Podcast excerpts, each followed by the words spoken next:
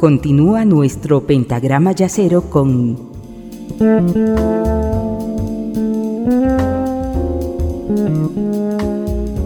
la quinta disminuida. En esta sesión de la quinta estamos recordando, escuchando y vibrando con la magia que producen las manos de Michel Petrucciani cuando se posan sobre las teclas de un piano, instrumento que lo embrujó a la edad de cuatro años por una extraña situación como, como él mismo recuerda.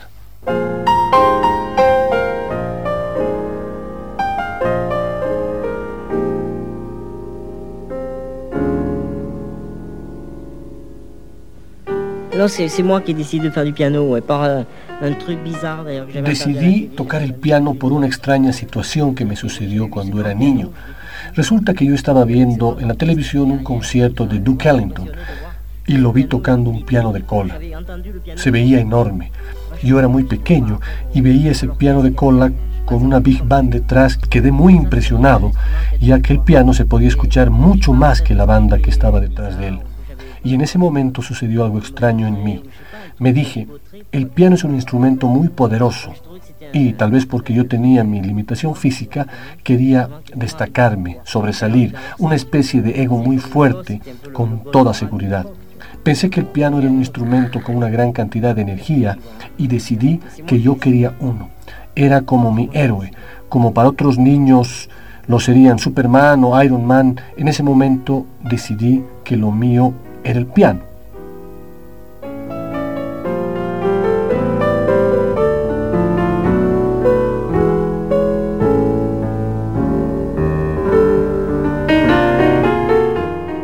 Esta su admiración por Duke Ellington hizo que grabara un disco dedicado exclusivamente a su música, un disco de piano solo muy intenso, y también un concierto que dio en Stuttgart el año 1993 lo dedicó al Duque. El siguiente tema que vamos a escuchar es el clásico Take the A-Train, que en este caso es un tema no solamente para escuchar, sino también para mirar, pero como estamos en la radio nos vamos a tener que conformar solo con escuchar. Sin embargo, podemos ayudarnos con la imaginación. Petrucciani, sentado en la banqueta, tiene la mirada fija en el vacío. Su mano izquierda empieza con una figura rítmica que parece una locomotora, donde sus dedos parece que volaran. Con la mano derecha simula el sonido del, silbido del tren, para después encarar la melodía del clásico Take the A-Train. Pónganse cómodas y cómodos para disfrutar este tema. Ojo, sigan con mucho cuidado la mano derecha, sin perder de vista un solo momento la mano izquierda. Uh, like to dedicate this, uh, this evening to a great composer, uh, which I admire, like many of others of my colleagues, Mr. Duke Ellington. So I would like to play some of his music tonight. Thank you.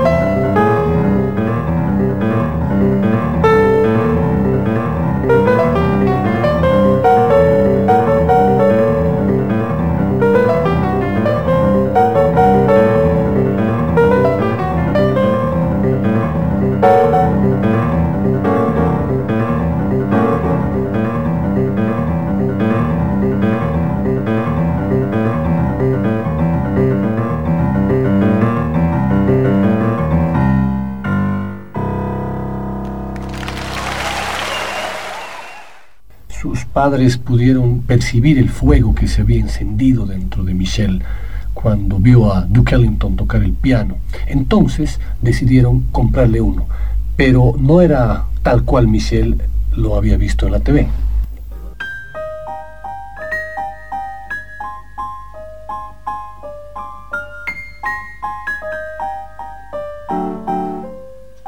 la primera fois que ma mère m'a acheté un piano, cuando mi madre me regaló mi primer piano, compró un piano de juguete. El mejor juguete que encontró en ese momento, pero era un juguete que además sonaba como un piano de juguete. Al recibir ese regalo me dije a mí mismo, bueno, ellos no me creen que quiero un piano de verdad, así que tengo que hacer algo para probarles que quiero un piano de verdad, que suene como el piano que vi tocar a Duke Ellington. Entonces le pedí a mi madre que me traiga un martillo ¿Para qué? me preguntó. Le respondí que simplemente lo necesitaba.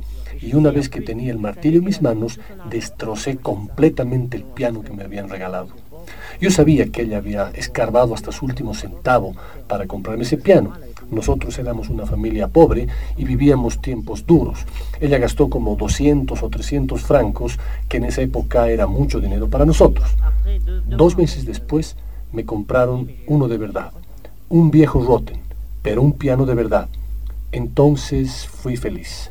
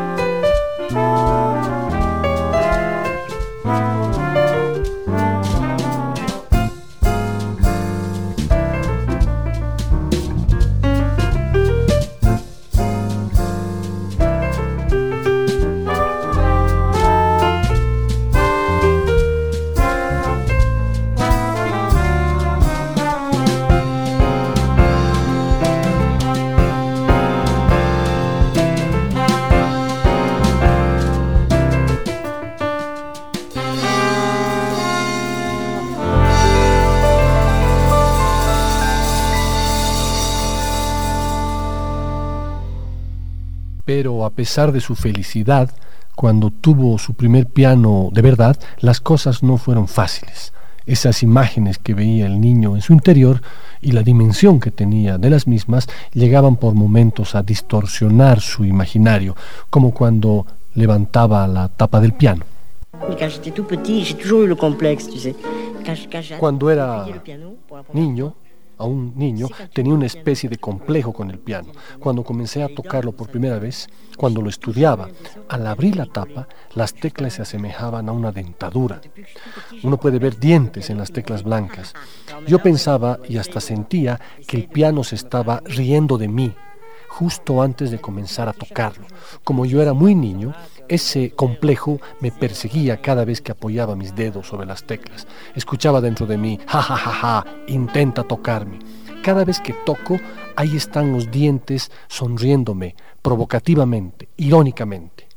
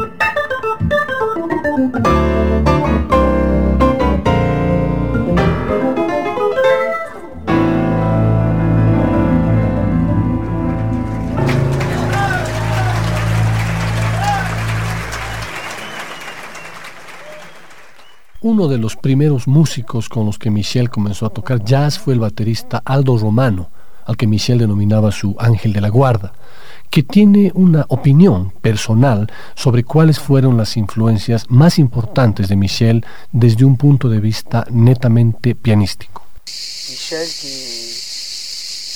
alliait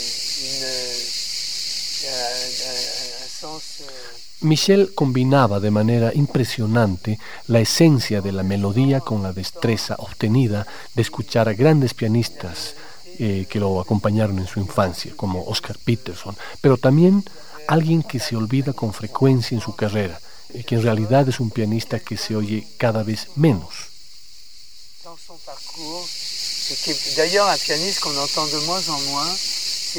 Me refiero a Errol Garner, si tú escuchas cuidadosamente a Michel Petrucciani, notarás la enorme influencia de Errol Garner en su toque. Nadie habla de él, todos se refieren únicamente a Bill Evans, pero en realidad él no tiene mucha influencia de Bill Evans. Él no toca armónicamente como Evans.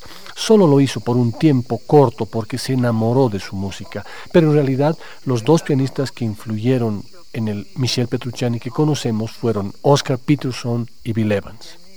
Réellement qui, font le Michel Petrucciani qu'on connaît, avec évidemment un style particulier, c'est Oscar Peterson et Errol Garner. Tiene mucho sentido esta afirmación. En realidad los que, los que conocemos fueron Oscar Peterson y Errol Garner, no Bill Evans. Y tiene mucho sentido esta afirmación que hace el baterista Aldo Romano. Y a raíz de esta conclusión los invito a escuchar el más conocido tema de Errol Garner a cargo de Michel Petrucciani al piano y Stefan Grappelli al violín, para luego escuchar al mismo Michel hablar acerca de Bill Evans.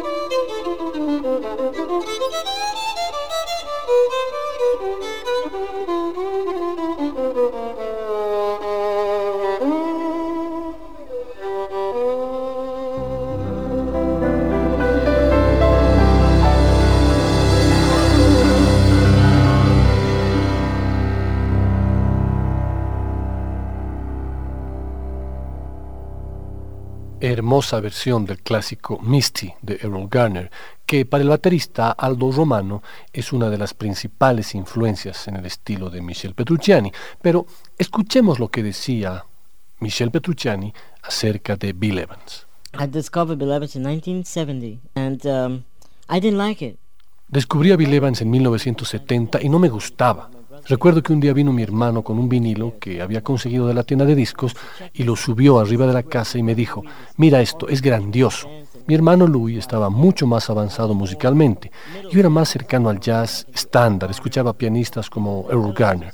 Bill Evans era demasiado progresivo, demasiado avanzado para mí y no entendía su música.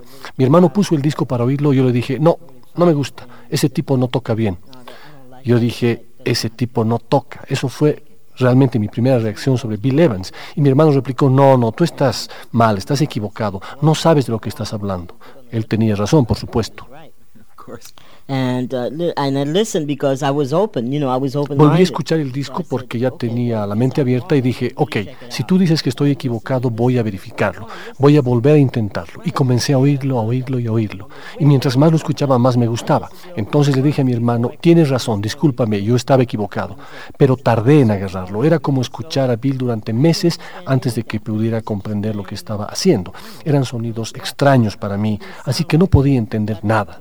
Sabía que estaba tocando bien, pero no lograba entenderlo. No me sonaba bien, no me tocaba.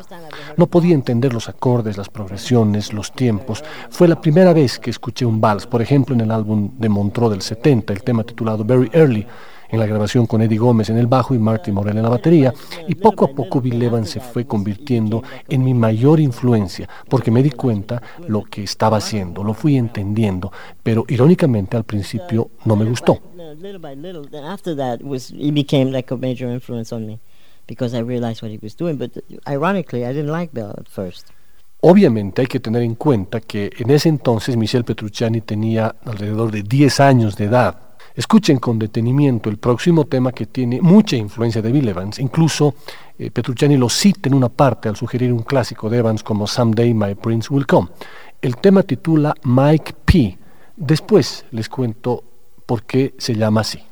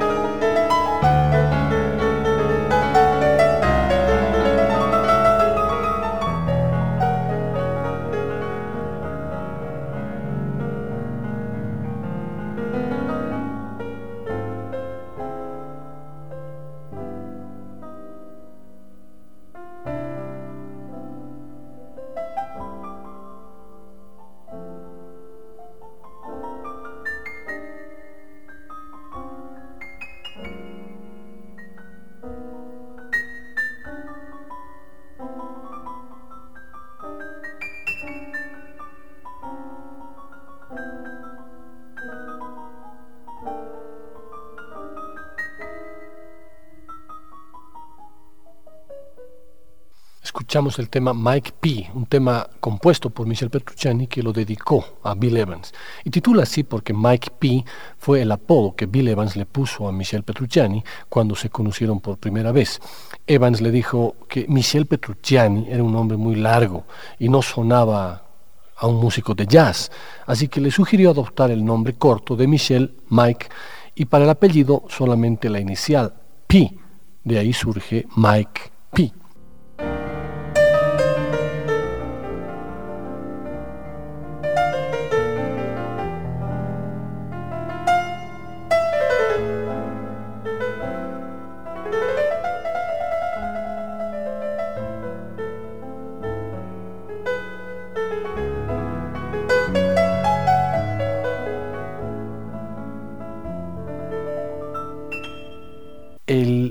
cineasta francés Frank Cassenti realizó un documental sobre Michel Petrucciani en el que al final le escribe una carta que en sus propias palabras dice,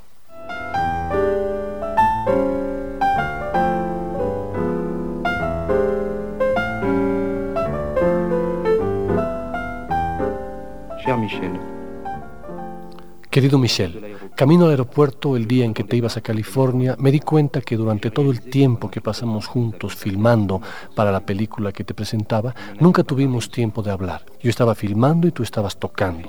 Si tú me preguntases por qué quería hacer la película, yo no habría sido capaz de darte una respuesta. Todo lo que sabía es que el deseo de hacer una película sobre ti vino a mí el día que te oí tocar una balada junto a Lee Kunitz, I Hear Rhapsody.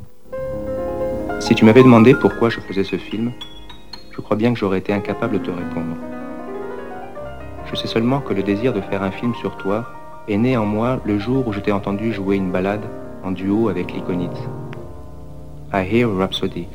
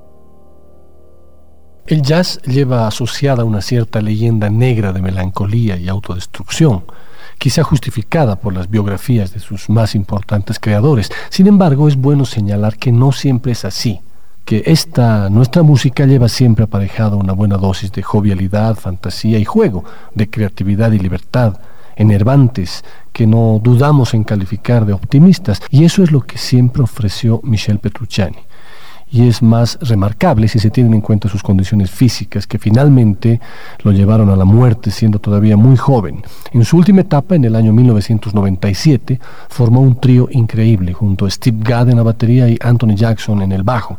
Todas las mejores cualidades de este solista se aprecian al escucharlo tocar en este trío. Un virtuosismo impresionante con un control de los cambios dinámicos brillante y un ataque de los solos avasallador. Bellísimas composiciones con un sentido melódico delicioso, sin duda por su profundo conocimiento de la música clásica europea. Creatividad, delicadeza y fantasía a raudales, soportado siempre por un poderoso swing y todo ello sin una sola nota trivial, plenamente moderno, como ustedes lo podrán comprobar en este tema titulado Little Piece in C for You, un temita en Do para ti.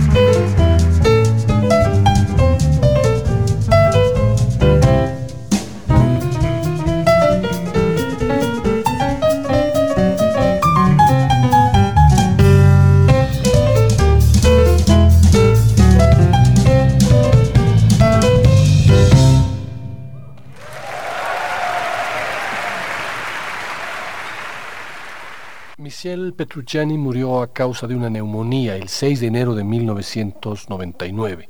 La crisis de asma que sufrió unos días antes de su muerte se transformó en una infección pulmonar muy grave. Sus huesos pequeños y frágiles aportaron indirectamente a la infección pulmonar que lo mató. Sus órganos se comprimieron en su pecho hundido. Le hubiera gustado quedarse entre los vivos. Él hubiera podido darnos mucho más de lo que nos regaló. Desde la primavera del 98, Petrucciani quería fundar una escuela internacional de jazz en Francia. Petrucciani decía, es mi sentido de vida, yo quiero crear un lugar para el jazz. El jazz está muriendo. Sus restos reposan junto a la tumba de Federico Chopin en el cementerio del Père Lachaise en París. Desde julio del 2003 existe en París una plaza llamada Michel Petrucciani.